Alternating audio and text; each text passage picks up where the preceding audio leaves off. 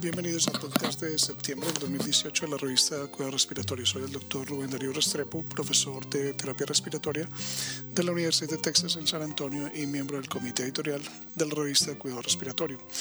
Este podcast llega a ustedes, como siempre, gracias a la colaboración de Gustavo Holguín, jefe de kinesiología del Hospital Pediátrico Juan P. Garrahan en Buenos Aires, Argentina, terapeuta respiratorio certificado y fellow internacional de la Asociación Americana de Cuidado Respiratorio.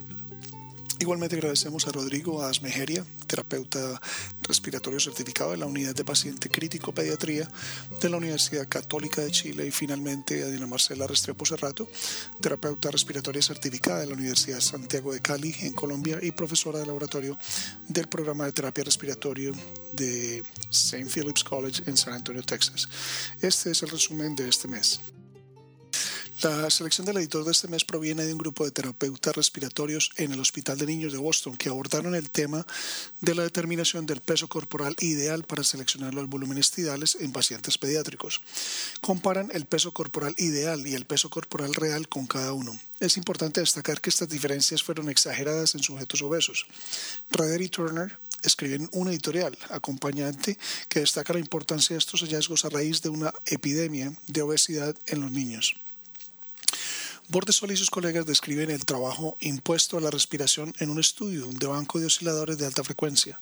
Sus resultados sugieren que la frecuencia del oscilador fue el parámetro principal que influyó en el trabajo impuesto.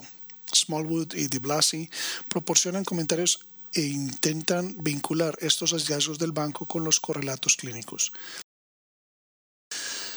Evitar la lesión pulmonar inducida por el ventilador se ha convertido en un objetivo primordial de la ventilación mecánica. Su y sus colaboradores evalúan la determinación del índice de estrés mediante la inspección visual de las formas de onda de presión-tiempo. Informan que la inspección visual sin tecnología adicional es simple y confiable. En un editorial acompañante, los autores de la Clínica Mayo describen los méritos y las dificultades de este enfoque. Por otro lado, Alcatani y colaboradores describen el impacto de la humidificación en la integridad de la piel del rostro durante la ventilación no invasiva. Usando una serie de medidas sofisticadas, encontraron que la adición de humedad puede alterar la función de barrera de la piel. Este estudio en voluntarios sanos requiere validación clínica y deben considerarse otros aspectos de la comodidad del paciente, incluida la sequedad de las vías respiratorias y la movilización de secreciones.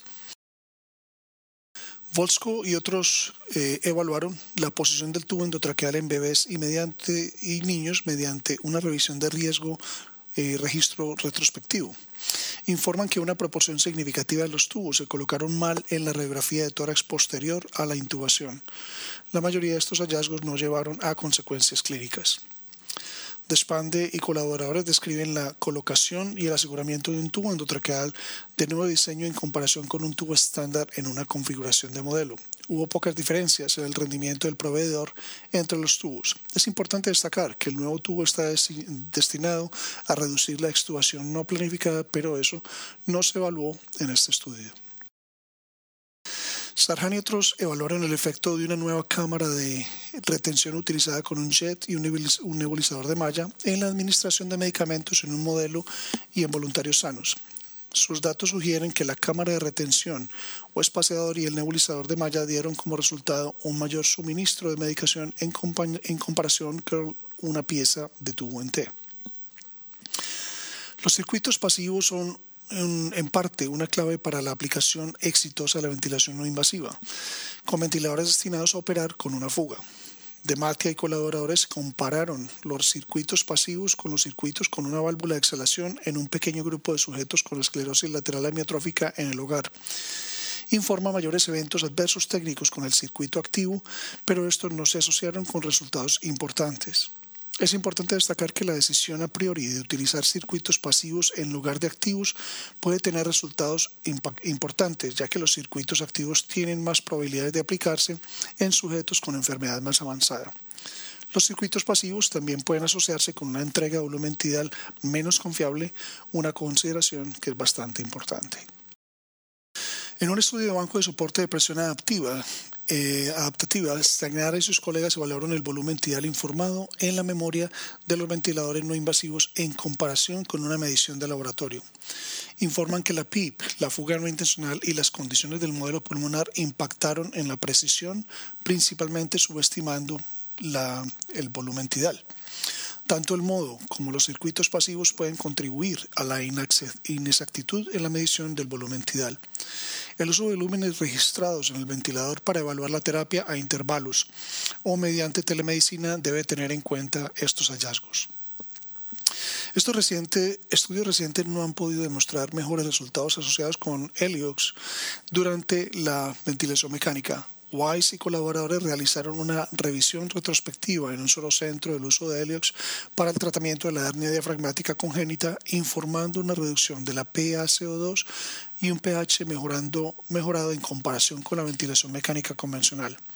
Es importante destacar que esto se combinó con la hipercapnia permisiva, que recientemente se ha demostrado que tiene un impacto negativo en esta población.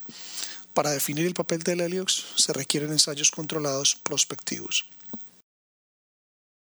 Williams y otros estudiaron el impacto de diferentes diseños de catéter de succión de circuito cerrado en la administración de aerosol con inhalador de dosis medida, con y, sin humedad exhalada simulada en un modelo de pulmón.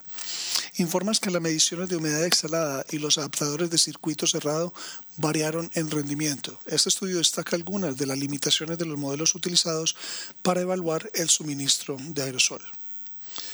Finalmente, el simposio Nuevos Horizontes de este año presenta el papel del ECMO, circulación extracorpórea vía membrana. Los avances en la seguridad y simplicidad de ECMO han resultado en un aumento meteórico en el uso de ECMO para enfermedades cardiovasculares y respiratorias. Esta serie de artículos describe las nuevas tecnologías, el uso de ECMO en la insuficiencia respiratoria hipercápnica y ECMO para facilitar la protección pulmonar. Estos artículos son revisiones definitivas, pero deben considerarse a la luz del ensayo Rescue Long in Industry in Severe ARDS, el IOLA, que no encontró diferencias en la mortalidad a 60 días entre la ECMO y la ventilación convencional cuando se utiliza la ECMO como terapia de rescate. Los esperamos el próximo mes. Para recibir el contenido tanto de esta edición de la revista como de las pasadas, visite nuestra página web www.rsjournal.com y allí podrá suscribirse para recibir los podcasts de las próximas ediciones.